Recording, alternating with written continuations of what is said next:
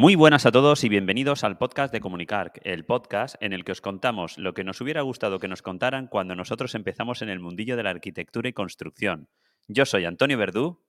Y yo soy Enrique Alario y hoy os traemos nuestro paso por la quinceava conferencia del Passive House organizada por la plataforma de edificación Passive House de España. ¡Arrancamos!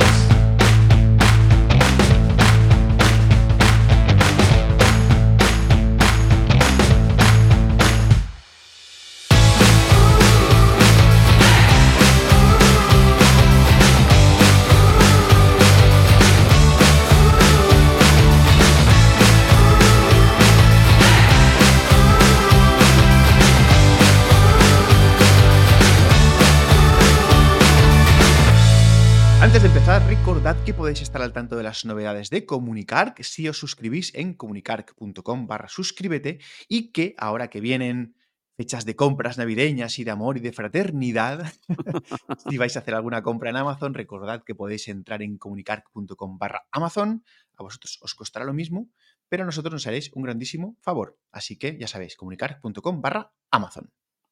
Muy buenas, Antonio, ¿qué tal? Muy buenas, Enrique. Muy bien, muy bien. Ya, Ya. descansados, por fin. Sí, ya has descansado. Yo todavía tengo la voz eh, un poco afectada eh, de lo del otro día. Sí, sí, pero es que tú encima al día siguiente tuviste ahí maratón de clases y Ahora, ya te digo, ahora, lo, ahora- ahora contaremos, ahora lo contaremos porque vamos, acabé reventadísimo, ¿eh? Venga, pues antes de empezar con eso, Enrique, si quieres pasamos con los patrocinios de la semana. Y es que esta semana, esta semana, no, el lunes que el martes que viene tenemos el día 12 la masterclass de mediciones y presupuestos con Presto. que hay de nuevo y Ujú. que hay de viejo? Eh, que bueno, que este programa es súper especial porque lo vamos a emitir a través de la plataforma, de nuestra plataforma de comunicar. Y estará con nosotros Fernando Valderrama, quien nos descubrirá todas las ventajas y posibilidades de Presto. Para, para que no conozca a Fernando, Fernando es el creador de Presto. Es que Sí, es eh, sí. la persona que, que se le ocurrió crear este programa y que fíjate dónde ha llegado. Yo, yo supongo que ya se lo preguntaremos, pues supongo que dirá, hostia, ¿dónde ha llegado? ¿Quién lo iba, quién lo iba a decir? Sí. Entonces, pues nada, y además mola porque vamos a tener nuestra masterclass a disposición también de todos los, eh, los usuarios de Presto y toda la gente que está suscrita a Presto. Así que yo creo que va a estar una estar masterclass muy interesante y con gente que nos va a descubrir a través de Presto. O sea que yo creo que me, hace ilusión. Yo creo que va a estar sí, sí. súper chula. Así que está atentos, que será el martes 12 a las 4 de la tarde. 4 de la tarde, eso es. En, en esta ocasión será un poquito diferente porque no se va a poder ver directamente desde nuestra plataforma, sino que mandaremos para... eh, de hecho, yo creo que pondremos ya un enlace de suscripción en este programa o lo que sea, porque hay que, hay que eh, apuntarse en un formulario, ¿vale? Que al Ujú. ser Presto pues necesitan que sea a través de ese formulario. Digo que las notas de programa lo ponemos y así la gente ya sabe dónde tiene que ir directamente. Correcto, eso es, eso es. Lo pondremos por ahí.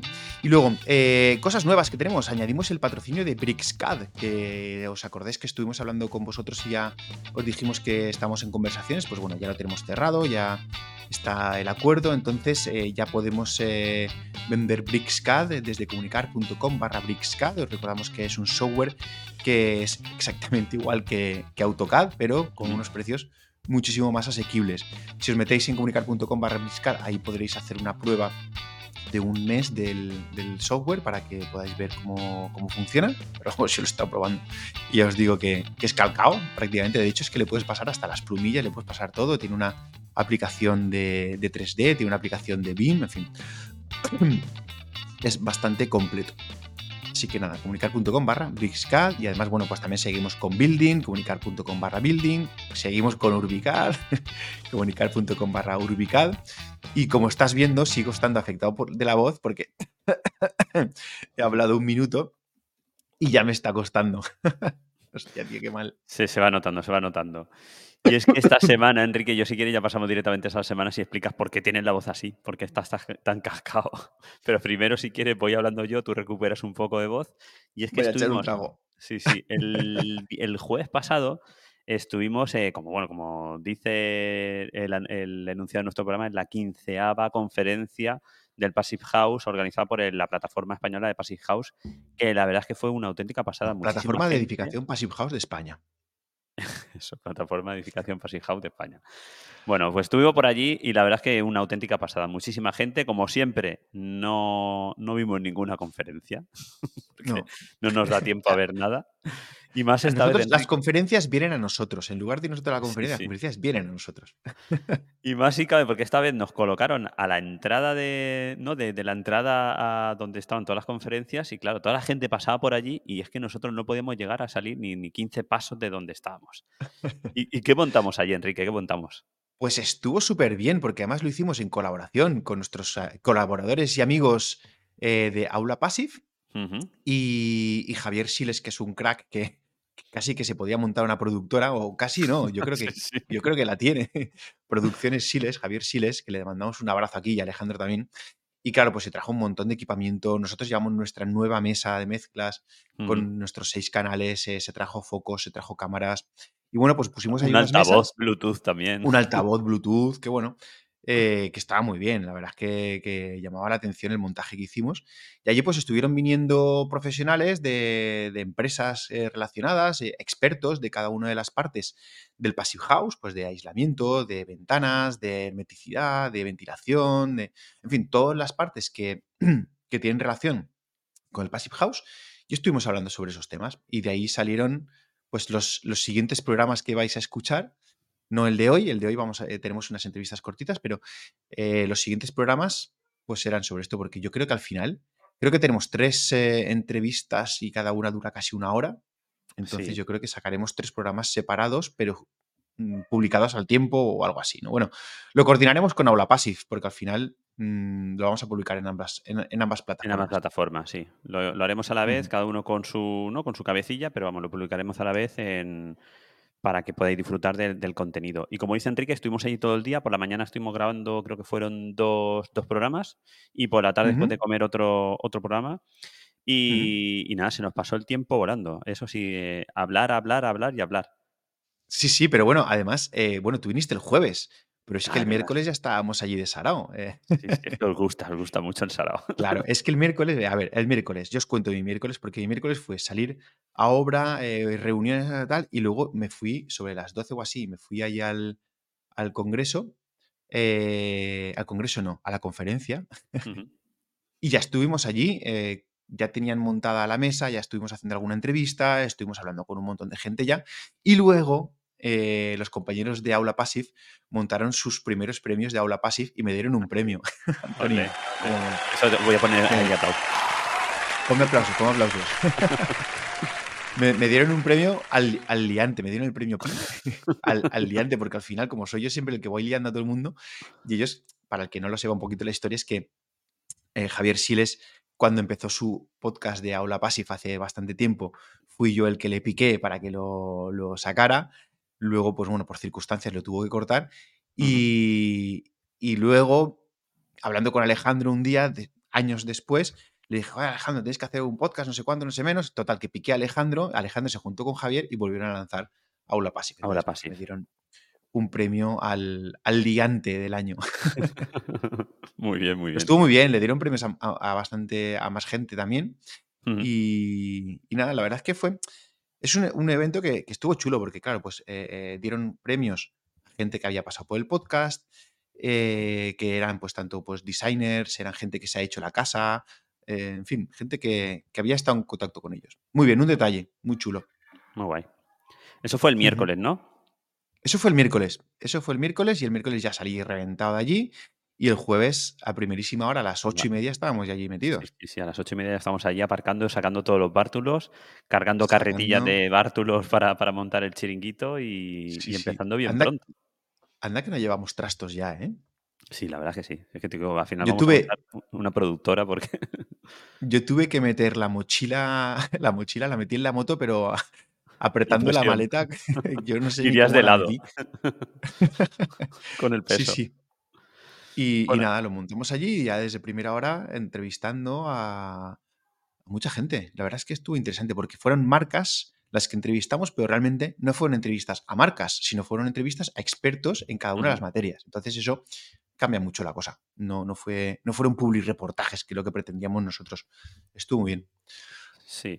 Hablamos al final de, pues eso, de los principios del Passive House, hablamos de ventilación, hablamos de hermeticidad, hablamos de Aislamiento. de aislamiento, Eh, por la tarde estuvimos hablando también de domótica, que bueno, aunque no tenga mucho que ver a priori, ¿no? Pero al final eh, es un sistema para, para eso, para controlar también toda tu casa y, y tenerla bien controlada. Hablamos también de cerramientos, de, estuvo Gradermetic ahí con nosotros también Que viendo estuvieron gente de Weru con, con con ventanas, carpintería, sí, sí. La verdad es que estuvo, estuvo muy bien. La verdad es que estuvo muy bien. Comimos allí, ¿vale? Hicieron ahí un pequeño pisco labis y Ujú. que nos sirvió también para, para entablar conversación con el resto de, de gente por allí, porque como te decía, no prácticamente no llegamos a salir de la zona donde teníamos el set de grabación va, y Bueno, yo me, un yo me hice una escapada porque tenía una reunión aquí en Valencia que era ¿no? ineludible en una obra. Pero si no, me habríais tenido ahí eh, a saco Tú llegarías a la reunión y estarías todo el rato mirándote el reloj para volverte. la verdad es que me los, de hecho, me los dejé allí. Oye, esto ya estamos divagando, me voy. Eso que las reuniones acaban divagando, pues, pues yo ahí Sí, en ese momento dije, me tengo que ir. Así que me, me fui y ya está. Y nada, Y volvimos por la tarde, eso, tuvimos otra, una última reunión. Entrevistamos también, que luego lo veréis en, en el podcast de hoy, ese sí que, que lo tendremos, al presidente de, de la plataforma española de Passive House. A, Edificación Passive House. ay, Sale, desde aquí voy a proponer una cosa que llevo pensándolo. Igual que tenemos ferias que se llaman Reveal, Contart, ¿sabes? Un nombre corto para PAM. Un nombre corto. no sé cómo, cómo, tenga que ser, pero algo de PAM, algo así. Algo corto. Si no se hace muy largo y es que al final tú y yo, que no sabemos casi a veces, o sea, que la mitad de veces nos liamos cuando empezamos, que el colegio oficial de aparejadores, y arquitectos técnicos, ta, con esto nos volvemos a Sí. Bueno, en definitiva, que hicimos entrevistas cortas, que son las que ponemos hoy, entrevistamos al presidente, de la plataforma de edificación Passive House, Eso es. entre Y otros, entre otros, hubo gente.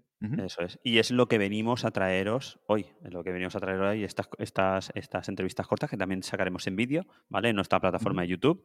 Y no sé, Enrique, yo espero que les guste mucho las pequeñas entrevistas que hicimos. Eh, la verdad es que lo hemos escuchado oye bastante, bastante bien. Y no sé si tenemos que algo A ver, que, que ¿cómo no se va a oír con toda la cacharrería que llevamos encima? Jolín, pero desde la primera vez que, que nos fuimos de evento allá hace ya dos años a Reveal con esa entrevista de Sika, que fue un puñetero desastre. Y hasta ahora, la verdad es que, bueno, la verdad es que hemos mejorado en cacharros y, y- eso es gracias a todos los patrocinadores que hemos tenido y a toda la gente que nos sigue, que, que todo lo que al final vamos obteniendo es para invertir en, ¿no? en post Que de es, comunicar de, de, de esto, que, es de mejor. verdad, que vosotros pensáis que no, pero la pasta nos la hemos gastado toda. La que hemos podido ganar nos la hemos gastado en cacharros para ir mejorando. Es que es así. Sí, No sí, os sí, queda ni un pavo. Y si tuviéramos más, casi compraríamos más. O sea, pero vamos Ya te digo. no apretando el acelerador. Bueno, Enrique, yo no luego, sé bueno, si... yo, yo, terminé, yo terminé con la voz hecha polvo porque después Ah, es de un día y medio de estar ahí entrevistando a tal, luego al día siguiente tuve clase y me tiré otras seis horas de clase. Y claro, el viernes por la tarde yo ya no era ni persona, no podía levantar, no podía hablar. Y hoy que estamos grabando el lunes, pues todavía estoy un poquito afectado, se me, se me nota un poquito todavía ronco. Y, y claro, es que después de esos dos días de estar ah, entrevistando, tirarte otras seis horas de clase, pues es que la última hora de la clase, esa ya no podía. La primera, la primera clase que tuve eh, era en inglés encima, y bueno, pues esa aún más o menos la llevé más o menos bien. Pero la segunda clase ya, esa me costó un huevo, tío. Yo doy fe porque hablé con Enrique el sábado por la mañana y no se No le entendía, no, no podía hablar. Estaba totalmente ronco.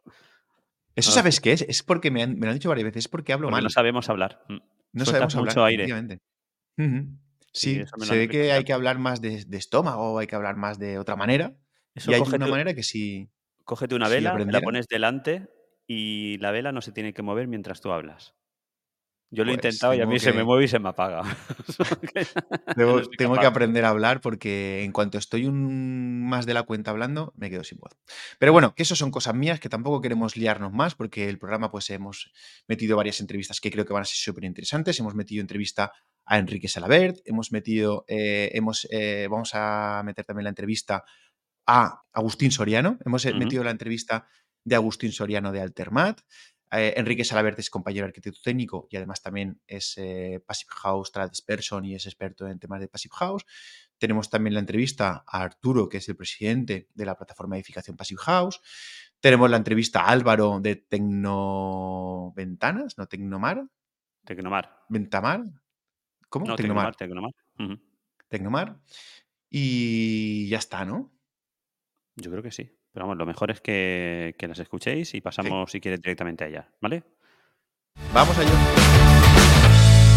Bueno, pues seguimos aquí en el congreso. No es congreso. eh, La conferencia. La conferencia. La Conferencia. quinceava conferencia. Seguimos aquí en la quinceava conferencia de Passive House, la plataforma Passive House española. Menos mal que estás tú, Antonio. del PEP. y estamos con, con Agustín Soriano. ¿Qué tal, Agustín? ¿Cómo estás? Muy bien. ¿De Altermat? Altermat. Altermat, exacto. bueno, aquí todo lo que se vende en Valencia de temas de Passive House lo vende este hombre. Prácticamente. Bueno, Todo el mundo lo conoce, al final yo estoy en una obra y de repente, "No, esto, ¿quién no trae esto? Altermat, hombre, ¿quién lo va a traer? bueno, al final hace 10 años que estamos trabajando con todo esto de la arquitectura sostenible y en especial también en el mundo Passive House y al final pues conocemos un montón de gente. Al final recoger los frutos de haber apostado cuando nadie apostaba También, por estas cosas, también. el fruto lo está recogiendo ahora que, que- También, que exacto. estás ahí, ¿no?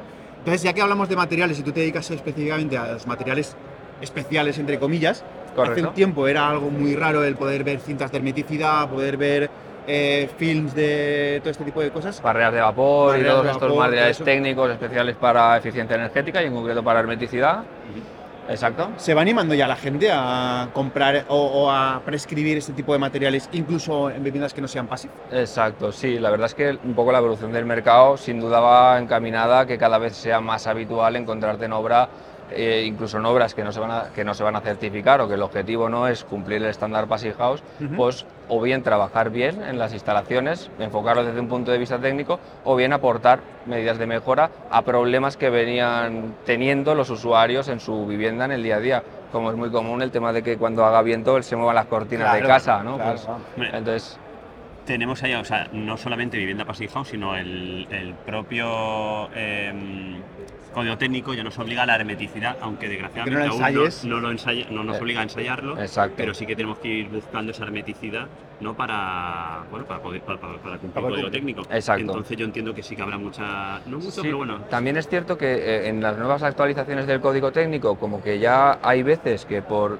dar, por justificar en el, en el HUL o en cualquier herramienta el tema de la eficiencia energética, te obliga a hacer un ensayo blower door. Muchas veces, aunque no saben muy bien por qué, contactan con nosotros para hacer ese ensayo y a raíz de ese ensayo, que es una herramienta pues yo muy visual y muy práctica para ver todo lo que estamos vendiendo y trabajando en cuanto a la hermeticidad, pues como que se les, les pica el mosquito y ya se meten un poco a averiguar, a investigar y abre las puertas a que la gente pues introduzca más materiales de este tipo. Claro, porque al final con un bloguero, como se ve tan claro dónde está el fallo, y dice, mira, ¿ves? Con este pequeño de cinta Exacto. lo tengo solucionado. Exacto. ¿En serio? Exacto. Y eso al final la gente ve, lo ve de manera visual, no, de, de manera teórica. Exacto, porque como vamos con herramientas como el anemómetro de hilo caliente o con la máquina de humo, al generar esa depresión, pues eh, el humo es muy visual. Pero, la máquina de humo es espectacular. Es muy visual porque ahí ves de forma muy directa y clara por dónde te entra y la mayoría de gente cuando llegas a ese punto del ensayo eh, no se lo espera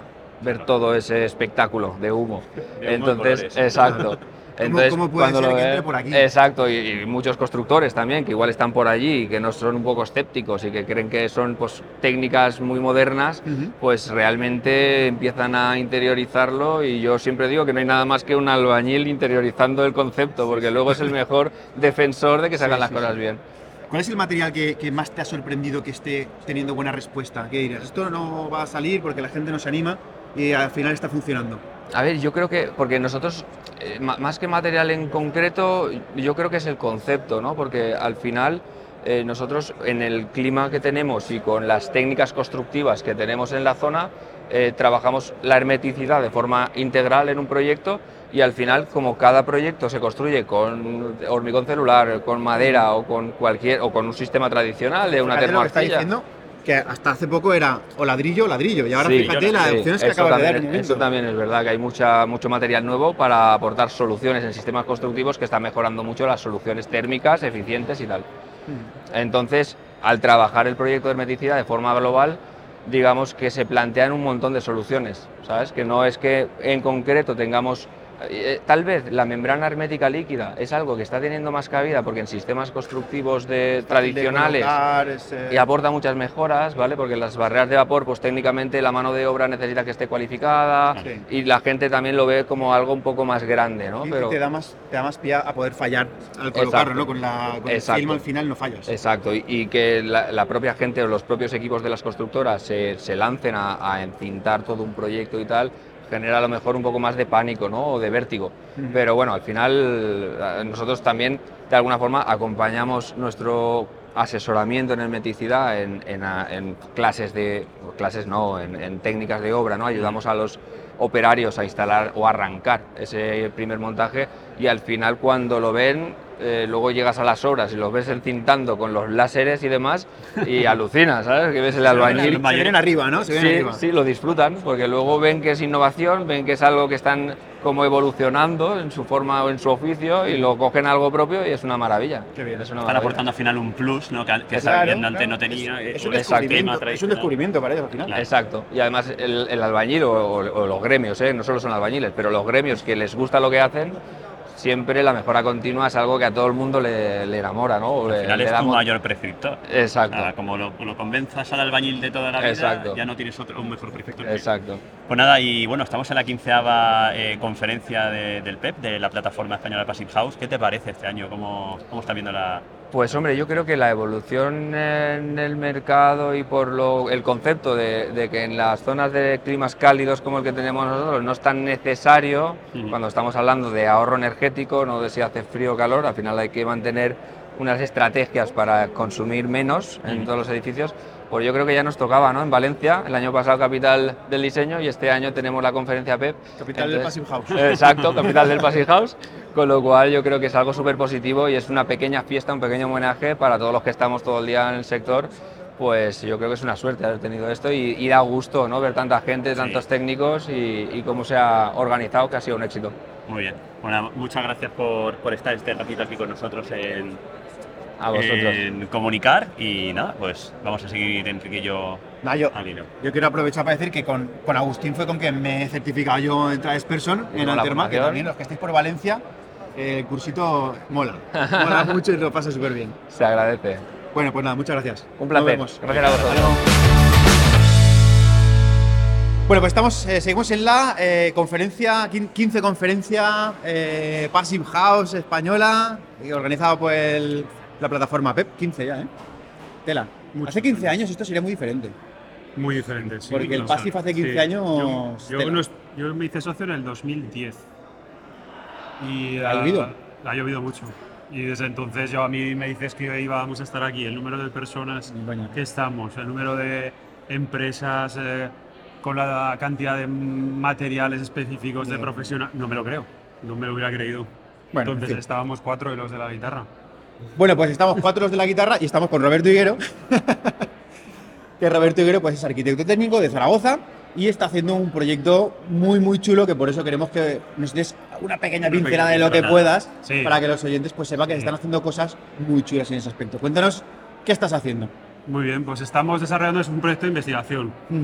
Eh, es un consorcio eh, formado por nosotros, que somos el estudio de arquitectura diseñadores Passive House del, del prototipo. Es un Yo me lo guiso y me lo como. ¿no? Exacto, nosotros estamos haciendo ahí del, el diseño, digamos, la transferencia intelectual de todo lo que es este mundo del Passive House, de la baja energía, de cómo reducir los, los costes energéticos al mínimo posible.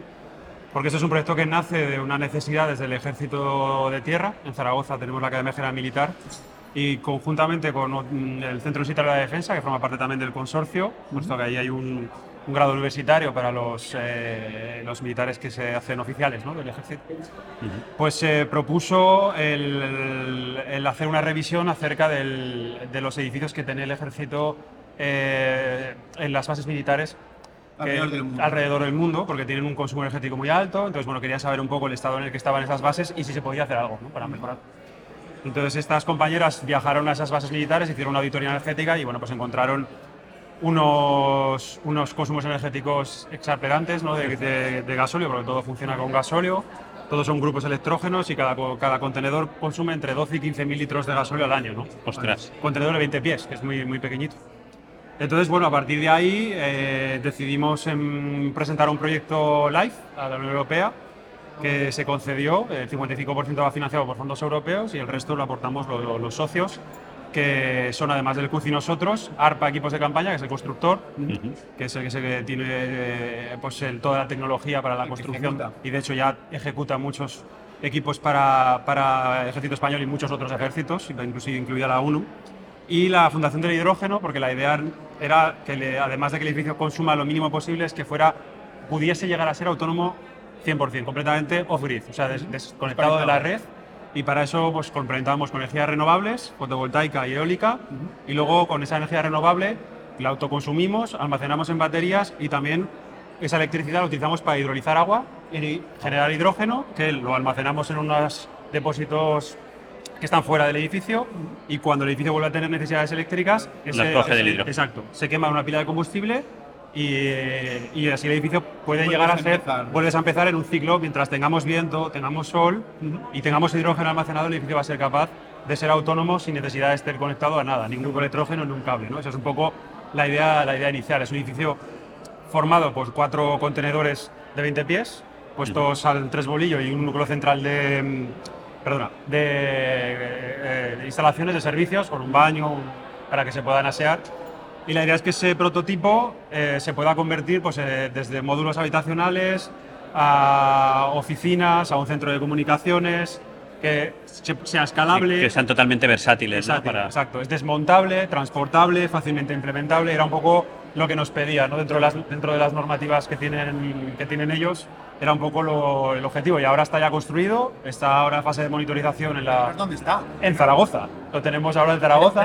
¿Dónde está pensado que vaya? Que Exacto, interes- es exacto. Una de las partes curiosas. Claro, la idea, el prototipo lo hemos generado para que, digamos, tengamos una, una envolvente energética base y luego lo, tiene, tiene una especie de piel que llamamos nosotros, desmontable, que la idea es que podamos modificar el espesor del aislamiento y podamos adaptarlo a las condiciones climáticas que necesitemos, a cualquier entorno. ¿no? Entonces, es- esas pieles, digamos, que serán seleccionables, entre comillas.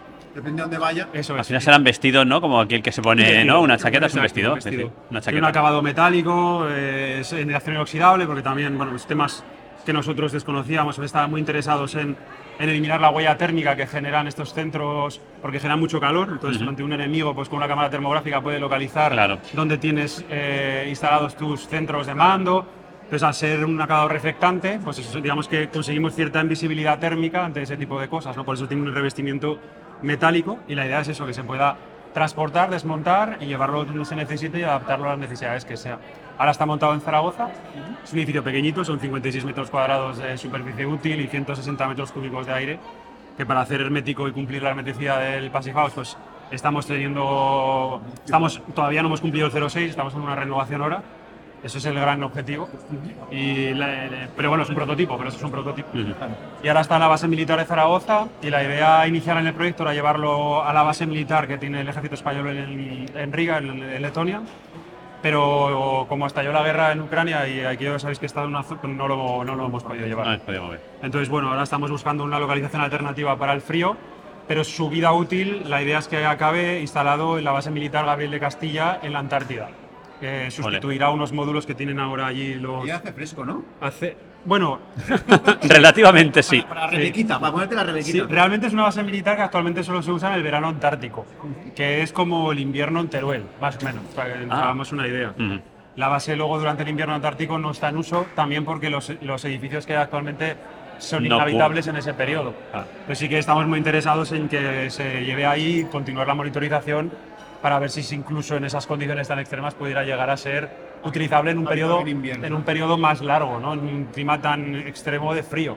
Y en Zaragoza pues lo estamos ensayando un clima bastante extremo en calor, ¿no? Tenemos Bueno, ahí como Bueno, y el Bierzo, sí, sí. Bierzo, pero Cuando el- sopla, el sopla. verano le pega, ¿no? Este verano hemos tenido 45 grados ahí en la, en la base, entonces ha sido una buena prueba, ¿no? De- para ver cómo va. Y bueno, pues ahí, ahí estamos peleando y aunque Al final, si os aguanta el frío, también entiendo yo que aguantará el calor. O sea que. Claro, esa es un poco la, la idea, porque los- la instalación, eh, tenemos un equipo all-in-one que hace la ventilación, la climatización, tanto frío como calor, y a la cal- caliente sanitaria, todo completamente centralizado.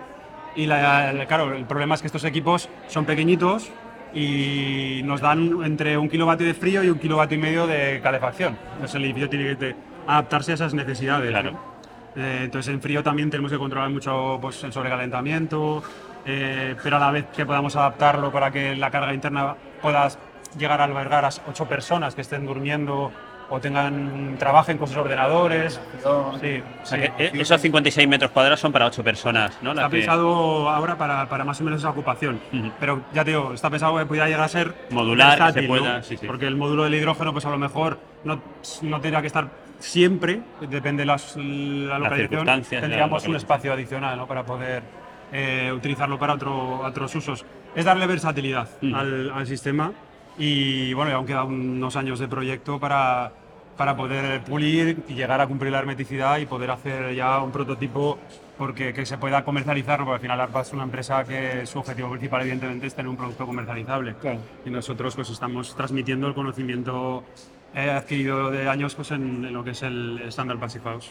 ¿Qué cosa después de los, eh, del tiempo de investigación? ¿qué, ¿Cuánto tiempo lleváis investigando esto? Pues este proyecto de- en- arrancó el 2020, pero ya desde el 2017 se, se han hecho estudios previos. y en sí. todo este tiempo, ¿cuál es el punto que, que dices, "O sea, esto no nos lo esperábamos y fíjate que es algo que es muy relevante o que os ha llamado la atención o que os eh, algún punto clave que digas, hostia, esto eh, no pensábamos que iba a salir así y al final A ver, en- condicionado, en, digamos. en positivo, nos, ha, nos ha encantado la respuesta que ha tenido el edificio para las personas que están dentro. La verdad es que tenemos un feedback muy, muy positivo.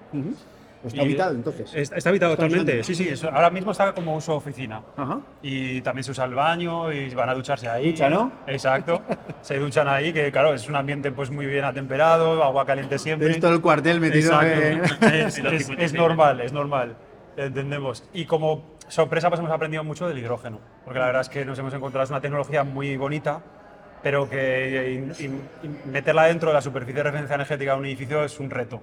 Es un Le- reto le queda mucho, ¿no, todavía? le que- queda mucho por, por- por desarrollar, porque es- el hidrógeno es muy inflamable, es muy volátil, tiene una normativa antiexplosiones muy, muy estricta y no, hemos, tenido que aprender mucho conjuntamente con la fundación para ir sorteando dificultades que tenemos que seguir puliendo. ¿no? Eh, nos, ha, nos ha entorpecido un poco la, la hermeticidad y ahí un poco que estemos todavía trabajando en ese ámbito.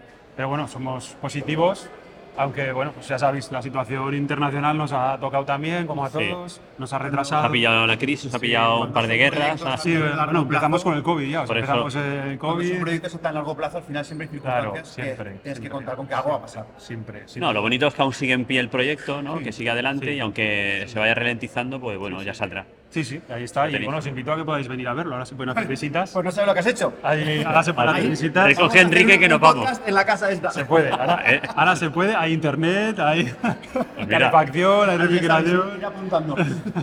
Podéis visitarlo, ahora ya estamos haciendo algo de divulgación y hemos preparado unos carteles, estábamos invitando, a- hace poco vinimos los compañeros del Colegio de Aparejadores de Zaragoza, vinieron a verlo, también de arquitectos. Con fecha, ¿eh? Ahora ya se puede, Vamos para se allá. puede ver, entonces es, es ponerle fecha y podéis venir a verlo y además aprovechaos que va a estar más tiempo de lo previsto en Zaragoza para que podáis venir. Vamos a esperarnos a que pase un poquito el frío, que Zaragoza pica. Vamos a esperar un poquito a marzo, abril. Exacto, para la primavera. Para no sufrir. Para para no primavera. sufrir. Ahí está, ahí está, ahí está. Bueno, muy bien, pues bueno, aprovechando que estamos en la quinceava ¿no? conferencia de, de la plataforma española Passive House, ¿qué te parece? ¿Cómo estás viendo estos días? Porque tú viniste ayer, ¿no? Hoy, estamos, hoy Sí, es el segundo día. ayer, sí, sí, sí. ¿Cómo estás viendo la afluencia de- del personal y cómo está funcionando la...? Pues muy positivo, ahora se lo decía Daniel, ¿no? Eh, que, que es el- uno de los organizadores principales de esto, que mi visión como, como visitante raso es maravillosa, la verdad es que la, la organización está todo súper bien hecho, Eh, hay, eh, profesionalmente hay una cantidad de, de expositores para poder realmente, si eres novato en esto, poder aprender un montón, si eres ya más experimentado, poder encontrar soluciones tecnológicas más modernas. Eh, las conferencias están siendo, como siempre, muy interesantes, cada año más, cada vez hay más nivel en, el- en este mundo de la, de la alta eficiencia energética, se nota mucho, hay muchísimo nivel. Y de momento nuestra visión es muy, muy positiva y sobre todo darle la enhorabuena porque bueno, eh, hemos hecho una conferencia en Zaragoza hace cinco años montar. y sabemos lo que cuesta montar esto. Y es todo un reto y cada año el equipo técnico lo hace mejor. Así que, Y este año estamos nosotros aquí, Enrique, comunicar Claro. o sea, muchísimo mejor. que- claro, pues, ¿Cómo, cómo mejorarlo ya? Claro, ¿Cómo no mejorarlo? se puede, ayudáis, mucho a difundir, a dar contenido, a visibilizar y esto es fundamental. Vale, pues muy bien. Pues Roberto, muchas gracias, que te hemos cazado ahí. te hemos cazado al vuelo, pero ya te lo esperabas, que si Sí, por aquí nosotros te íbamos a Gracias a cazar. vosotros, ya, ya- ya lo sabéis. Y ya, ya os digo, la, la próxima Zaragoza venís a ver el módulo. Allá ¿eh? Lo, lo hacemos ahí en el... Sí. Está hecho, es pillando la... la- Sí, sí. Bueno, pues aquí seguimos eh, en la... Dilo tú, Antonio, que siempre falló. La quince- quinceava La conferencia. quinceava conferencia de la plataforma española del Passive House. Muy bien. Y estamos ahora con Andreu Villagrasa. Muy buenas, Andreu, ¿qué tal? Muy buenas. Pues nada, eh, Andreu es eh, certificado, bueno, certificador. Dinos tú qué, qué, cuál es Bueno, trabajo en una- un despacho que somos una entidad certificadora Passive House. Entonces nos dedicamos a los procesos de auditoría final, donde ya damos el visto bueno al proceso de certificación. Muy bien. ¿En qué, ¿En qué punto de todo lo que es el proceso Passive House entráis? ¿Entráis solo al final o también tenéis algún tipo de, de asesoramiento, consultoría o algo a mitad de proceso? Sí, existen, existen diferentes tipos de Passive House Designer, ¿no? unos con más experiencia y otros con menos. Los que tienen más experiencia nos suelen contratar al final del proceso o tirando ya para el final del proceso ejecutivo, del proyecto ejecutivo, no de ejecución de obra. Y los que tienen poca experiencia ya cuando están en el básico ya nos están pidiendo consultorías aparte para ayudarles en el diseño Passive House y que encauzar todo el proceso con la herramienta PHPP, que al final es lo que nos está validando el proceso Passive House. Entonces, existen varios tipos de hipótesis entonces estos. Sea, vosotros entonces sois los que llegáis al final para darle el ok a esa vivienda Passive House, ¿no? Para, O no, ok, o no, o no, para obtener la plaquita, ¿no? Esta- Esa anhelada plaquita para, Sí. ¿no? para, para certificar la vivienda que sea Passive House. Y una pregunta, eh, ¿cuántas de, la- de aquellas viviendas que se hacen con sistema Passive House acaban certificándose? ¿Hay algunas que no acaben de certificarse? Sí, claro, hay algunas que no se certifican eh, porque, por ejemplo, el blower door no cumple o el Passive, Hou- eh, el Passive House Designer no, ha tenido, no tiene mucha experiencia y al final no ha cumplido los requerimientos de justificación de- del aislamiento, de fotografías, etcétera, etcétera. Y no se le, no se- la simulación no cumple, se, se intenta que cumpla, pero si no se consigue, no llega, no llega. Y se le explica. Nosotros siempre estamos en pro de ayudarte a conseguirlo. Nosotros queremos Passive House, cada vez más Passive House en España. Lo que pasa es que también tenemos líneas rojas y lo mejor es que nos contacten cuando tienen dudas, no cuando ya se ha acabado la Cuando ya el problema lo tenemos encima y no podemos hacer nada. Exacto. Estas que no llegan a certificarse, eh, ¿cuán- ¿dónde están los puntos donde normalmente se falla? Los puntos, el 80% de las veces es el blower door test, que es un test de presurización y despresurización de la vivienda a través de un ventilador que es súper exigente y estamos en 0,64 renovaciones cuando una vivienda normal de España estamos en unas 4 o 6 renovaciones. Entonces imaginaros que es muchísimo menos, ¿no? Ahí es mucho y luego otros temas solo, suelen ser de la arquitectura bioclimática, que hay muy poca ganancia solar y no consigue vencer la carga de calefacción porque Passive House tiene una carga de 15 kilovatios hora metro cuadrado año muy baja y no la consigue, entonces no se puede certificar. ¿Y, y cuál es el agente que suele fallar? Porque claro, pasan tantos agentes en una construcción que a lo mejor el designer lo ha calculado bien, luego la control se ha hecho bien, pero eh, ¿hay, hay, ¿hay algún agente. agente que suele ser el que falle? El agente es el, el- el director de obra. El que suele- el que suele fallar porque no, no- aún no ha Ha, entendido... ha dicho el director de obra, no el de ejecución, eh, cuidado. director de ejecución de obra... No, no, no, no, no, no la- ahora no la líes, ahora no la líes. Eh, porque eh, no ha trabajado bien la hermeticidad, ha- hace muy pocas visitas de obra o ha dejado en la constructora, ha delegado mucho, ha confiado demasiado en la constructora o ha trabajado con materiales que no estaba seguro pero igualmente los ha puesto y al final el blower no ha cumplido porque el panel OSB es clase 3, no es hermético, tenía que haber puesto clase 4, cosas de estas, ¿no? que te enteras a posteriori y ya no hay vuelta atrás. Claro. La, la novatada a veces también habrá gente que lo hará por primera vez y ese clase 3 o clase 4 a veces no le das la importancia que tiene, pero resulta que es clave y hasta que no haces la segunda, que has cagado en la primera, no, no Sí. puedes saberlo, ¿no? A nivel de vivienda es más fácil obtener el certificado Passive House. Cuando hablamos de terciarios es tres veces más complicado. Ahí sí que hay muchos parámetros para fallar en energía primaria, en envolvente y es realmente más complicado aquí. Y- pero, pero fíjate al final que después de, de- de, ¿no? de ese trabajo, de todo ese trabajo que, que se ha ido haciendo de, de todos los agentes para intentar certificarla, que por a lo mejor una falta de control, de ejecución, no llegue a certificarse, pues, al final es un, un poco chasco, ¿no? De Sí, todas maneras, en cualquier caso, a lo mejor no llegan al 0,65, pero se quedan en 1, que no llegas al mal, pero es una pasada. yo digo que, que el Passive House, la certificación es un hito, es un objetivo, pero que, que no llegar no significa que, que Esté una, una decepción. No llegar, tú tienes una vivienda, un edificio de muy alta eficiencia energética, pero no ha llegado a ser Passive House. Pero si es todo Passive, pero no ha cumplido el blower porque da 0,80, no se puede certificar, pero para mí es una vivienda de Es un muy lujo, alta, es es un muy alta ya está por encima del código técnico, o sea que... Sí, ya está por encima del código técnico y está ex- extremadamente bien. Pero bueno, que, que sí que pasa y, y no es una decepción. Eh, te pregunta cuál es la figura que, que suele fallar. Pero ahora la pregunta sería, ¿cuál es la figura que crees que es imprescindible para que una casa eh, Passive House acabe funcionando? O sea, no, el que falla, sino el que es el, el- el elemento clave, la gente clave. ¿O gente- son varios? La gente, El- la el gente el el- es, es, yo creo que el, el equipo concienciado. Yo no creo que sea una persona, sino más bien lo que se va a estar diciendo en estas conferencias es que el Passing House somos un equipo, ¿no? Entonces, entonces eh, si falla uno, inevitablemente, aunque tú lo hagas muy bien, es posiblemente que no lleguemos a cumplir el blower, por ejemplo, que estamos hablando, ¿no? Entonces yo no diría que haya uno que sea el determinante, sí que es muy, es muy importante que el Passive House Designer y el Trades Person haya, haya alguien con educación passive dentro de la obra. Si no hay nadie con educación passive, difícilmente vas a conseguir hacer bien la simulación o, o vas a pensar que necesitas ventanas certificadas cuando no es necesario certificar con ventanas certificadas, que son bastante, bastante más caras. ¿no? Es un nivel de seguridad tenerlas, pero no es necesario. Y así con muchos aspectos. La construcción Passive House, mucha gente también la tiene como que es muy cara. Dices, eso es un 30 o un 40% más, eso es mentira. Lo que pasa es que el, el agente, el profesional, no está suficientemente, no tiene suficientemente experiencia para aconsejarte a ti de hacer una Passive por un 10% más.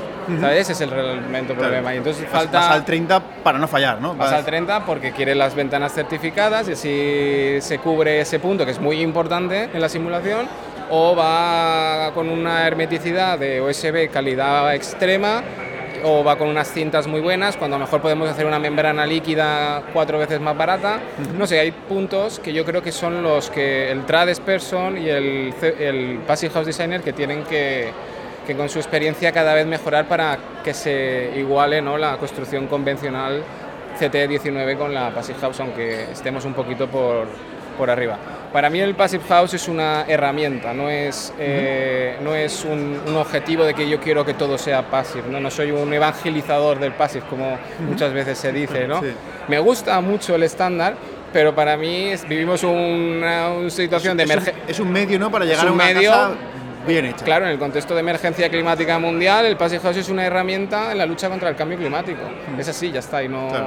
no, no, no, no es un- una, una marketing de venta, esto es passive o esto tal. No es como, yo lo veo más como una super eficiencia energética, ya está.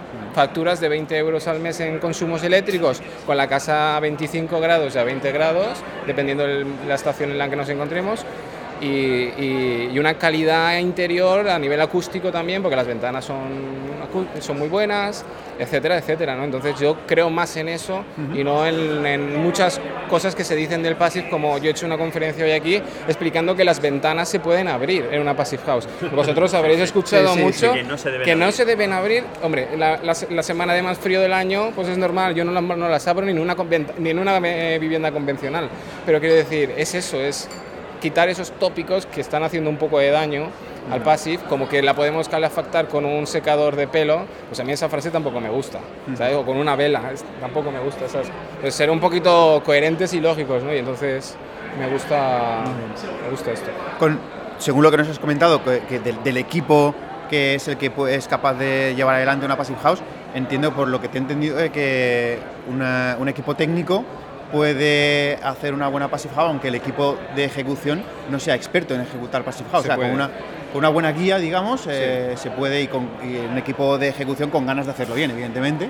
Sí. No es necesario que tengamos una constructora experta en ejecución Passive House, mientras que tengamos un equipo técnico eh, supervisor y, y digamos que, eh, Que conozca el que conozca el estándar para dictar cómo se tienen que hacer las cosas, siempre que la constructora o el equipo de ejecución sea Sí. consciente de la importancia de cada paso. Sí, lo que dices es totalmente cierto, lo que pasa es que tiene un valor añadido que la constructora claro, quiera... esté valor añadido al que, al que tiene que estar diciendo las cosas porque Y ya para sabe. ti como director, pues te da menos dolores de cabeza también. Pero si la- el equipo técnico está concienciado y se hace por un motivo, o sea, quiero decir, esto no se hace passive porque lo queramos vender un 40% más caro, sino se hace passive porque vamos a tener un muy buen marketing a nivel de, vamos a mostrar las facturas, vamos a hacer monitorización, no sé, yo creo que ahí es donde tú le puedes sacar más rendimiento como constructor promotor que no, no otros, en otros, en otras esto. No subir el precio por hacer un mejor producto, sino hacer un mejor producto para vender mejor, simplemente, o sea, sin subir el precio. Puedes hacerla, sí. Yo Darle soy valor al, producto. Claro, darle un Claro, valor añadido. y valor de volver a los meses, eh, hablar con tu cliente y ¿qué tal has pasado el invierno? Mira, pues tengo una factura de 35 euros, no he pasado frío ni un día, noto una calidad de aire interior excelente, pues dices, esta Passive la han hecho bien. Y luego ir a otra Passive House y decir, estoy por denunciar al arquitecto, no sé qué, no sé cuántos, y te pones allí y van a hacer un blower independiente que se pueden hacer. Tú vas y te hacen un blower y el primero dio 0,61, llegan y da 1,8. Y, ostras, Y dices, ostras, aquí qué, ha ¿qué ha, pasado. qué ha pasado aquí? Entonces, claro, es, es- es- los técnicos son la figura más importante de todas. Al final ese cliente, es el, el cliente contento es el mejor prescriptor ¿no? de, de- de esa empresa que, que ha hecho esa obra de esa forma. O sea, que, Sí. que al final lo que, lo que tenemos que luchar todos es por hacer las cosas bien y como tú has dicho, no, no buscar solamente que la casa sea pasiva porque sí, sino el aprender a construir bien, hacer las cosas bien y, y con eso conseguiremos que Sí. Hay una frase que dice Alejandro Olmo que me gusta mucho, que es que a él, o sea, que cuando buscan una passive house, eh, te busca, ¿no? Ya el cliente te busca porque ya ha hecho un chequeo en internet, ha visto vídeos, no sé qué, esto de la hermeticidad. Entonces, cuando te llega ese tipo de cliente, da gusto porque trabajas en, en una, en una línea que, que es la tuya y la que él quiere, ¿no? No es como al contrario, como un promotor que a lo mejor quiere hacerlo de la manera más barata, pero con la exigencia de eficiencia más alta, ¿no? Entonces ahí ya empiezas a tener discusiones y chocas más, ¿no? Entonces, esto sí que es verdad, el mundo passive cada vez es más grande y más gente se quiere unir porque, porque funciona, en verdad. En clima cálido, en España funciona Passive House. Muy bien. Bueno, y aprovechando que estamos en la quinceava conferencia ¿no? de, de la plataforma española Passive House, ¿qué te está pareciendo ¿no? la acogida que está teniendo este año aquí en Valencia? Pues yo sol- esta es la, la tercera conferencia que acudo, Passive House. Fui a la de Murcia y a la de Galicia. Yo soy de cerquita de aquí de Valencia, yo tenía muchas ganas de venir a esta. Para mí me parece espectacular a un nivel de, de, organización. A ver, son la plataforma PEP no son expertos en organización y lo han hecho realmente bien. Está todo muy bien organizado, los tiempos, eh, además que las, las marcas comerciales que han venido, pues vienen los expertos de, cada una de ellas, entonces tienes la oportunidad de conocer, aprender.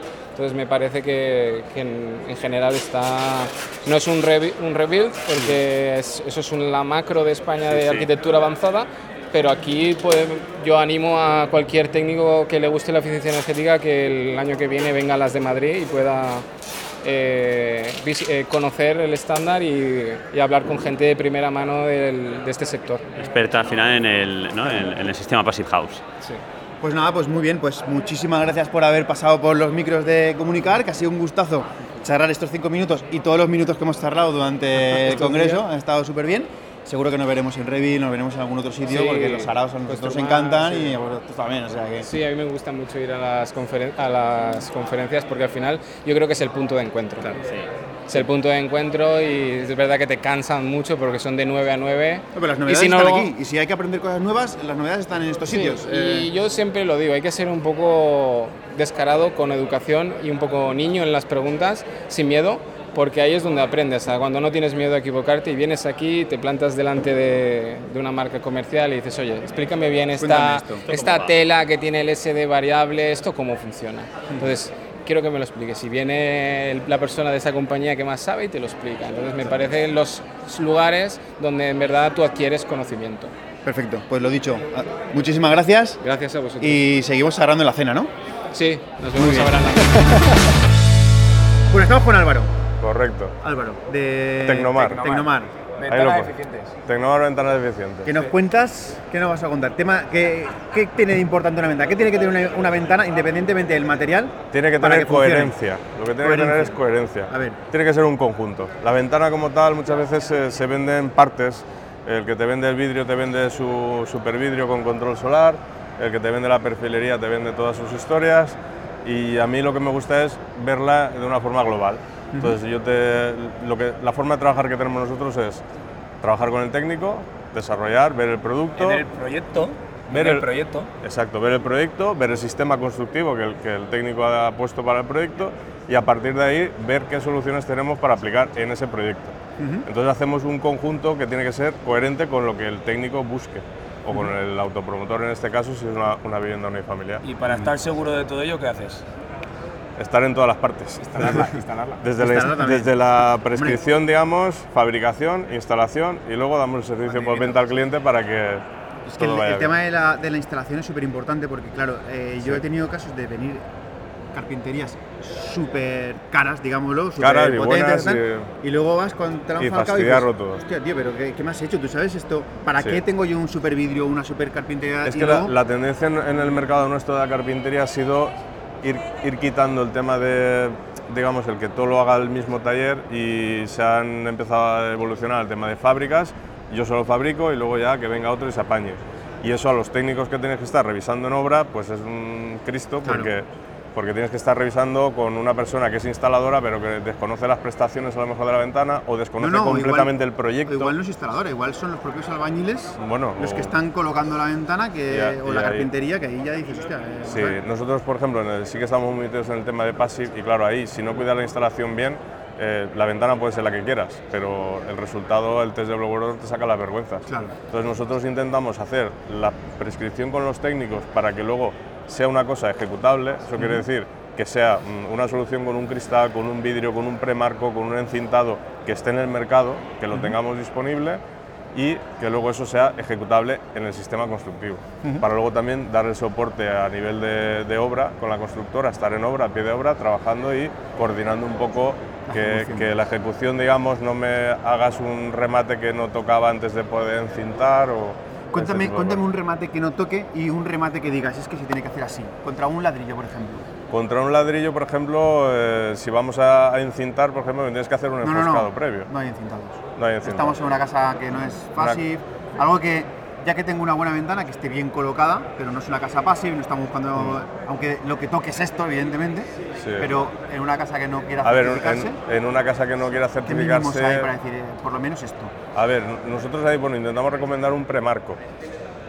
Para dar un premarco, pero no un premarco al uso, sino un premarco que permita hacer los remates, avanzar obra y no dañar carpintería. Porque muchas veces se utiliza un premarco convencional, que es poco más que un rectangular, a lo mejor con una pequeña aleta para el yeso, y, y eso no te permite rematar las cosas bien, de forma que luego sepamos que las aristas en las jambas no me las han cerrado y luego no me cabe la carpintería, o me roza, o me las abren y me quedan un sellado de silicona de 15 milímetros, que es un churro.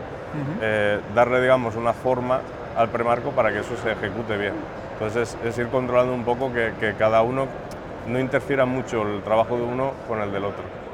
Vale, pues, pues yo creo que más o menos. ¿Cuáles son los, principales fallos que te encuentras en sitios que Pues aunque parezca mentira, nivelado y aplomado. nivelado y aplomado?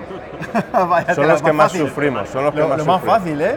No, a ver, lo, lo que teóricamente cualquiera debería de entender, pero luego ves muchas veces que, pues, el, que el que te está haciendo, pues si te lo están instalando directamente con garras, claro, si no llevas un nivel, el, el aplomar y nivelar es fácil con un nivel, pero sin niveles ya es- empieza a ser un poco Es que sí, complicado. yo creo que si vienen sin nivel directamente es para echarlos de la obra. Pues sabes qué pasa, que hay técnicos que no están tanto en obra como puedas estar tú. Y, y sinceramente hay muchas veces que esto tan básico, pero bueno, nos ha pasado, eh, ayer lo estaba comentando con Alex, o sea, entramado ligero de madera que se te vayan 4 o 5 centímetros el plomo del muro. Claro, llegas con tu premarco y dices, ostras, estoy mareado, borracho, ¿qué pasa aquí? Y, y resulta que te, que te pasa eso, que, que los plomos y tal no... Entonces, parece una tontería, pero si me preguntas cuál es el mayor fallo que tenemos, suele ser ese, el, el- el tan simple como nivelar y aplomar. Muchas gracias por la explicación. Gracias por la Y yo visita. creo que lo suyo sería que lo viéramos con más calma y que nos lo contaras. Cuando-.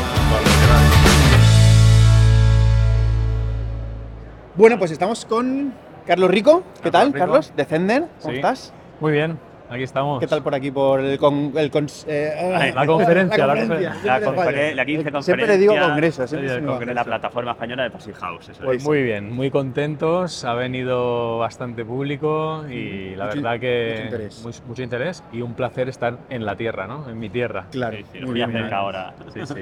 Pues nada, pues aquí la historia está que, como te decía antes, eh, en dos minutitos nos gustaría que nos contaras un poquito, Muy porque hay mucha gente que todavía esto de lo que son los intercambiadores de calor, la ventilación mecánica, hay mucha confusión. Correcto. Entonces nos encantaría que teniendo aquí el equipo nos hicieras de manera muy gráfica cómo funciona un equipo de esto y sobre todo los beneficios que le mete a Sí. una casa, Sí, sea sí. passive, no sea passive o sea lo que sea. Correcto. Bueno, en esencia, un sistema de ventilación lo que trata es que la vivienda eh, no enferme, las personas que están dentro de la vivienda no enfermen. O sea, lo que hace es intercambiar el aire con el exterior, ¿vale? Sacando todos los contaminantes que tienes en vivienda, que normalmente suelen ser del orden de siete veces más de lo que tenemos en el exterior, compuestos volátiles orgánicos, formaldehídos, humedad, moho.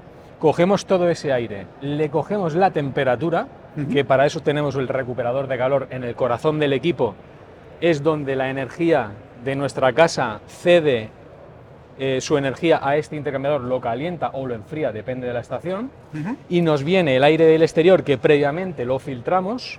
¿Este es, Y- este es el filtro? Estos serían los filtros, correcto. Aquí es donde retenemos todas las partículas gruesas que haya en el aire, ¿vale? Aquí es donde queda retenido partículas gruesas y partículas finas que, que tenemos suspendidas en el aire. Previo ese filtrado, pasamos otra vez por el corazón del equipo, que es donde se produce la magia, ¿no? La transferencia de energía. Y el aire de la calle, que está a una temperatura o muy superior en verano o muy inferior en invierno, coge la energía de este núcleo que ha sido previamente calentado por el aire de la casa, claro. eso es, e introducimos a vivienda aire que está prácticamente a la misma temperatura que teníamos la casa, ¿vale? Sin la necesidad de abrir las ventanas y encima filtrando ese aire. La esencia del sistema de ventilación es esto, es garantizar la salubridad de las personas, que vivan bien dentro de su edificio, tanto a nivel sanitario, a nivel temperatura, a nivel humedad. No tienes que utilizar energía en, iguala- en, en subir el- la temperatura de ese aire que viene de fuera. No, No tienes que utilizar energía prácticamente. prácticamente nada. En lugar de estar de, de 0 a 20, eh, a lo mejor te mete ya a 15 o a 17, entonces eso debe ser de 17 a 20, ¿no? Eso es, eso es. Normalmente estos, este tipo de equipos tienen una eficiencia muy alta, superior al 90%, y lo normal es que te encuentres con que si tu, en- si tu vivienda está en invierno a 21 grados, el aire puede entrar en el equipo a 19, a 20, a 21, o sea, muy próximo a donde tienes la temperatura interior. El consumo de energía de estos equipos, si lo traduzco a No, no, euros... no, nos ¿vale? va a sorprender, ¿no? Me, temo que nos va a sorprender. Exacto.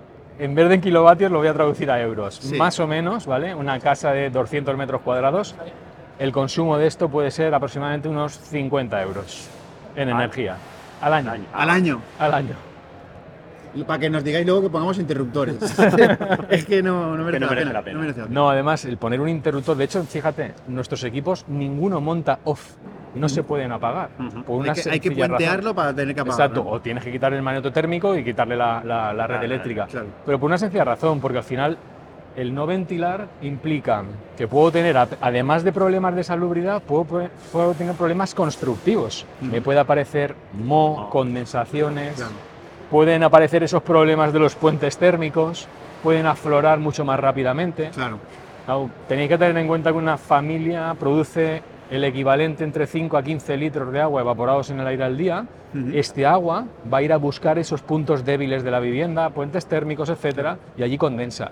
Si tú tienes esto y está constantemente haciendo que el aire sea dinámico y no estático, evitas que ese agua se deposite en las superficies. Y aquí en esta zona nuestra eh, de, de Valencia, todo eso, que tenemos muchísima humedad, ¿esto te puede llegar a hacer un control hidrotérmico, o sea, higrométrico, eh, de humedad eh, con- que te entra del exterior o no? No de forma activa, ¿vale? ¿Vale?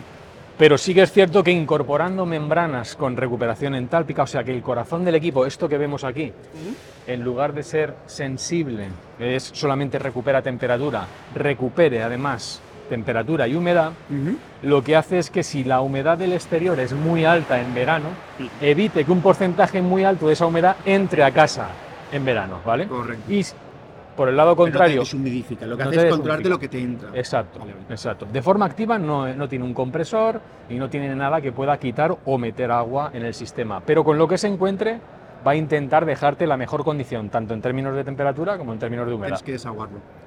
Los sensibles, que solamente recuperan temperatura, llevan desagüe y los entálpicos, al transferir el vapor de agua de un canal a otro, no llevan Ah, desagüe. muy bien. Yo tengo que decir que una vez que eh, en, en el aula Passive que tenía montado Sí. Javier Siles allá Sí, hace sí. tiempo, me acuerdo que había un equipo montado de recuperación de calor y me acuerdo que sacamos los filtros y aluciné con lo que había aquí metido. Es que Sucio, claro, ahora se ve súper blanco, pero todo lo que pasaba por ahí, mosquitos. mosquitos, insectos, polvo, De todo. polen, Yo aluciné porque esa es la primera vez que yo vi un equipo de estos, pues será de 10 años o 12 años, no me Sí, acuerdo. sí. Me Totalmente. pareció- ya, ya solo por eso dije, es que Ya merece, ya merece la pena, sí. La verdad que, y además, la gente a veces no dice, ostras, es que tengo que cambiar recurrentemente los, los filtros. Hombre, tal". claro. Es Ya, que si pero. no, tienes que cambiarte los pulmones, ¿sí no? eh, Exactamente, o sea, todo eso no está yendo a tus pulmones, te lo estás filtrando antes de, antes de respirarlo. Y la antítesis a eso, ¿qué sería? Abrir las ventanas, Pues te entra más. te entra más, Entra mucho más. está menos controlado. Y en cuanto a otra pregunta que también nos hacen muchos clientes es el tema de sonido, del ruido. Sí. Eh, ¿Qué ruido hace esto? ¿Hace algún ruido en ese aire que se que va? que Es va importante la estrategia de cómo se distribuye el sistema de ventilación, ¿vale? Porque tú puedes tener un equipo fabuloso, como pueda ser cualquiera de los que fabricamos nosotros, que si lo instalas mal, el sistema de distribución lo obligas a hacer curvas, no sé qué, pérdida de carga, te empezaría a hacer ruido, ¿vale? Entonces, importante el diseño. El diseño, tienes que tener siempre un cierto margen. ¿Margen para qué? Para que el ventilador pueda trabajar con este filtro, como tú decías, Limpio. Enrique, un poco sucio, ¿vale? Para que cuando se ensucie no empiece la máquina a quejarse. Ujú. Entonces tienes que tener siempre un poquito más eh, holgado a nivel de diseño el sistema de ventilación. Y luego la estrategia en la difusión de aire. Utilizar rejillas que tengan atenuador acústico, ¿vale? Utilizar sistema en estrella evita también El ruido no es de la máquina, el ruido es del, del, Del- paso del aire, aire. ¿no? paso de del aire. sí. El, claro. el- el- el equipo puede transmitir ruido eh, a través de los ventiladores a, lo largo del fluido, ¿vale? A lo largo de, de la distribución de aire podría transmitir ruido, pero lo que se hace es que se colocan unos silenciadores a la salida del equipo para que amortigüen la reverberación que sale del ventilador. ¿vale? Muy bien. Entonces, eso, una buena instalación, unos buenos materiales, no tienes por qué tener ruido. Yo soy, por ejemplo, muy sensible a los ruidos. En mi casa tengo un sistema de ventilación nuestro. Como tengo esa sensibilidad, ya instalé más tubos de lo normal para dividir el caudal entre más tubos y bajar la velocidad. Y te puedo decir que no me entero, literalmente. O sea, no, no sé a veces si está funcionando o no. Me tengo que ir con el anemómetro y medir directamente, decir, esto no funciona. Sí, Claro. sí, sí. Muy bien. Pues yo creo que más o menos ha quedado medio claro. Hombre, lo suyo sería que esto lo viéramos con muchísima más calma, Claro, ¿vale? Que lo viéramos con, no sé, pues más detallado. A lo mejor se puede incluso abrir, ver, ver el corazón, que Sí. ahora vemos la chava, pero en otro momento con más Sí, calma. sí. Sí que nos gustaría que, que tuviéramos la oportunidad, además estamos cerca, yo creo que se sí, puede, se puede hacer cuando se queráis. puede hacer cuando os animéis. Y de momento está súper bien para que la gente al menos sepa que existe, lo que, Que es esto, funciona. que funciona. Yo además es que los estamos, yo ya lo coloco en todas partes, colocamos los intercambiadores de Cierto. Zender o no Zender, pero Sí. lo que me mucho prescriben, Zender, mucho Zender. mucho Zender, lo que me prescriben evidentemente, Sí, pero, pero joder, la gente está encantada cuando, cuando tiene esto. genial, eso es lo importante. Hay que velar también por, por la construcción del edificio y por la gente que va a vivir en él. Sí, sí, sí. Pues nada, muchísimas gracias Nada, a vosotros. por enseñarnos esto y Muchas gracias. la mano porque no puedo, pero ya está. Se- seguro que nos vemos pronto. Venga, Muchas genial. gracias. Venga, gracias. Bueno, pues seguimos aquí, eh, ya para cerrar prácticamente eh, la quinceava conferencia española Passive House organizada por la plataforma de edificación Passive House. Ahora sí. Ahora sí creo que después de todo el día es la primera vez que lo digo bien. ya estamos cerrando, ya eh, se nota el cansancio, ya se nota mucho, pero Ya están no- recogiendo. están recogiendo ya. Pero bueno, no nos podemos ir de aquí sin un poquito la, el responsable de que todo esto se haya materializado, que es Arturo, que es el presidente de la plataforma de edificación Passive House. ¿Qué tal Arturo? ¿Cómo estás? Muy bien, muy bien. Aparte de cansado. También, sí, te iba a decir cansado también, porque llegar hasta aquí cuesta. ¿eh? Es un- una temporada larga, hay mucho que organizar, hay muchos fuegos que apagar y mucho, mucho carro que tirar y mucha fuerza y tal. Y, y bueno, al final llegamos un poco con la lengua afuera, pero llegamos, llegamos. Imagino que después de todo el tiempo que os habrá llevado de trabajo de montar esto, Sí. ahora estaréis un poquito ya con lo- bajando la adrenalina ya y, y ya... Sí, relajándonos ya. Todavía tenemos ahora la cena de Sí, claro. Que hay que hacer un poco ahí de... Pero lo que pasa en la cena que se queda en la cena. O sea, eso, Sí, eso ya... Sí, sí, pero bueno, también tenemos que hacer ahí, que vienen administraciones y hay que. y hay que Bueno, es verdad, es que no, no No es el mismo punto de vista. ponernos la corbata en el. No es en el mismo punto de vista los que tenéis responsabilidades a los que no las Eso, tenemos ya. eso. Pero bueno, bien, sí, sí, sí, no, bien, contentos. La verdad que el resultado muy bien. Yo creo que, pues eso, eh, llegas el día antes de la conferencia con cierto miedo, ¿no? A ver qué pasa, cómo va todo, si todo funciona, si no hay grandes problemas. Problemas va a haber, está, es Por lógico. supuesto, por supuesto. Tiene que haber algún problema, pues hay que solucionarlo y ya está, como todos los problemas. Pero, pero bueno, bien, porque luego terminas y la gente pues te dice, oye, que pues enhorabuena, ha funcionado todo, nos ha gustado, otra vez ha habido alguna sorpresa, nos habéis vuelto a sorprender y, y- y con eso es con lo que nos quedamos. ¿no? Claro, Sí. qué bien. Y lleváis ya 15 años con el, con el tema de las conferencias, ¿no? O sea, ¿qué ha supuesto todos estos años, ¿no? Desde que, desde que arrancasteis hasta hoy, que estamos hoy en Valencia, eh, esa evolución, ¿no? De, de las conferencias, de, también de, de los participantes, de los técnicos que siguen este... Incluso la propia Passive House, porque ha evolucionado una barbaridad, ¿no? Sí, sí, sí. Bueno, pero- Ahora mismo. ¿lo cojo No, no, no, yo te lo Bueno, digo. el, el- a ver, la evolución es brutal, ¿no? La evolución es brutal. Eh, cada vez es más difícil, cada vez hay que poner el listón más alto, ¿no? Porque, claro, cuando empiezas algo al principio, pues es muy fácil poner un límite.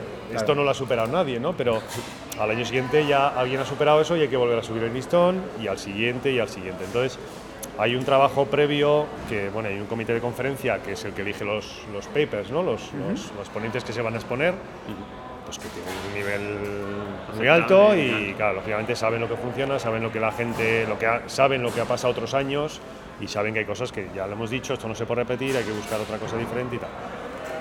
Eh, bueno, también es el, eh, otra, otra de las cosas que, que vamos notando es que cada vez es más difícil, pero, por, pero gracias a que tenemos una plantilla que es cojonuda, pues esto funciona. Claro. Porque esto antes se hacía desde la Junta. Antes no había personal en la Dedicado, asociación, ¿no? al 100% con su sueldo y con su contrato. Antes era la Junta la que lo hacía. Entonces, claro, yo me para a pensar a llegabas. tener que, re- tener que, que organizar todo esto tú, eh, con tus compañeros de Junta, con- pues dices, yo sería incapaz. Que, que realmente no te dedicas a esto, a organizar trabajar. eventos. Claro, claro, claro, claro. Nosotros estamos aquí, hemos un puesto de representación temporal, tenemos una, unos máximo de tiempo que tenemos que estar aquí. Cuando pase ese máximo vendrá otro y tendrá que coger el- las riendas y con ganas y tal. Pero, pero sí, no, nosotros tenemos nuestra vida y nuestro trabajo y nuestro todo. Y, y esto sin el personal de, de PEP, sin Dani, sin Rosalía, sin Daniela y sin, y sin Laura, esto sería imposible. Y luego, pues eso, hay una, hay un dirección, una dirección de conferencia, ¿no? La dirección de conferencia también, también se le ocurra, lógicamente, porque es la que está aquí a pie de, a pie de obra, ¿no? Teniendo que, que buscar los Nunca apoyos y tal. mejor dicho. Nunca mejor dicho. Y, y bueno, pues sí, al final se trata de haber esa rotación para que, bueno, llegas, te desfondas, ¿no? Y ya una vez que estás desfondado, pues ya dejas a otro que corra. No es un- una carrera de relevos, ¿no? Hay que, hay que dejar que pase el de, el de atrás, que viene con ganas. Muy bien. Y, pero bueno, sí, muy contentos, muy contentos. Fenomenal. Pues yo creo que como sabemos que tienes prisa, que tienes que cerrar el evento y todo eso, pues no queremos eh, en- eh, entretenerte más tiempo. Luego nos veremos, seguramente no con la corbata en la cabeza, pero bueno, algo, algo haremos, una, nos podemos brindar aunque sea por celebrar lo bien que ha salido todo. Mañana creo que todavía hay un día de visitas eh, más técnicas y todo eso, pero prácticamente lo difícil está, lo difícil está hecho. Ahora ya, ya, ya se puede, ya te puedes relajar, ahora disfrútalo. Y enhorabuena porque la verdad es que nosotros que lo hemos visto un poquito desde fuera, porque no estamos tan metidos dentro del mundo PASI, pero todo lo que ha pasado por nuestras manos, pues estaban encantados, eh, muy buenas palabras, todo, todo el mundo pues muy contento de haber pasado por aquí. Así que Muchas gracias. Y gracias a vosotros por venir y por, por acompañarnos. muchas gracias. Bueno, bueno, bueno, bueno. Pues nada, eh, la verdad es que una pasada, una pasada las entrevistas que teníamos por aquí por, por, el, por la quinceava conferencia. Y Podríamos haber hecho más, ¿eh? pero se nos, se nos acabó el tiempo. Se nos acabó- Escucha, podríamos habernos llevado los micros por la noche, porque no hemos contado por la noche, tuvimos una, un pisco labis y la verdad es que estuvo muy bien. Estuvimos Sí. allí con un montón de compañeros y de gente Estuvimos- charlando y charlando. Por cierto, me encanta que estuvimos con Clara Lorente, que Ah, la verdad, tuvimos sí, entrevistada hace tiempo y me encantó volver a verla porque es una chica súper joven, pero que, que hace unas cosas que, que, vamos, me gusta mucho hablar con ella. Es, es Sí. muy enriquecedor. Yo creo que desde aquí le tendemos, ¿no? Le tendemos el micro para que venga a contarnos dónde está ahora y qué es lo que está haciendo, porque la verdad es que es bastante interesante. O sea que, Sí. como sabemos que nos escucha, pues nada, le tendemos el micro y ya nos pondremos en contacto con ella. Eso es. Pues nada, eh, recordad que tenéis cada una de estas entrevistas, la tenéis en vídeo cortito en, en nuestro canal de YouTube. Si no están todavía, es que las estarán mañana, si es que estás viendo, escuchándonos el Si no primer día, pasado. que. Si no pasado, pero van a estar. Y, y nada, nos despedimos. Simplemente recordad que, que nos ayudáis un montón si compartís el programa, si eh, lo mencionáis con vuestros compañeros, si le ponéis eh, deditos, estrellitas, comentarios. Ah, por cierto, que no lo hemos comentado, Antonio, que, todavía estamos recopilando entradillas. Si os animáis a hacernos la entradilla, Sí, alguna esa tenemos. que alguna hacemos tenemos ya. nosotros siempre, ya tenemos alguna, esa de muy buenas a todos, bienvenidos al podcast de comunicar, que el podcast que nos contamos, bla, bla, bla, bla. Si nos hacéis esa entradilla, pues oye, mandadnos el audio que nos hará muchísi- muchísima ilusión. Y además, eh, hemos quedado que vamos a sortear un libro. O sea que. Ah, por cierto, también estamos preparando eventos, ¿eh? El evento del colegio, el evento estaremos en Contart, estaremos en Rebuild, estaremos en Cebisama, en fin. Nos vamos a, mo- a mover más que el baúl de la Piquer. Aquí de feriantes. Y nada, yo lo último, Enrique, volver a recordar que el día 12 de diciembre a las 4 de la tarde tenemos en la masterclass de Compresto, ¿vale? De, de mediciones y presupuestos Compresto. Así que, nada más, Y- Enrique. Es- estamos preparando otra que es la de. eh, con de Lorenzo Barney. Barno, que será de productividad. Eso es, que ya os diremos cuándo es. Eso es. Nada más. Enrique. Nos despedimos. Bueno, adiós.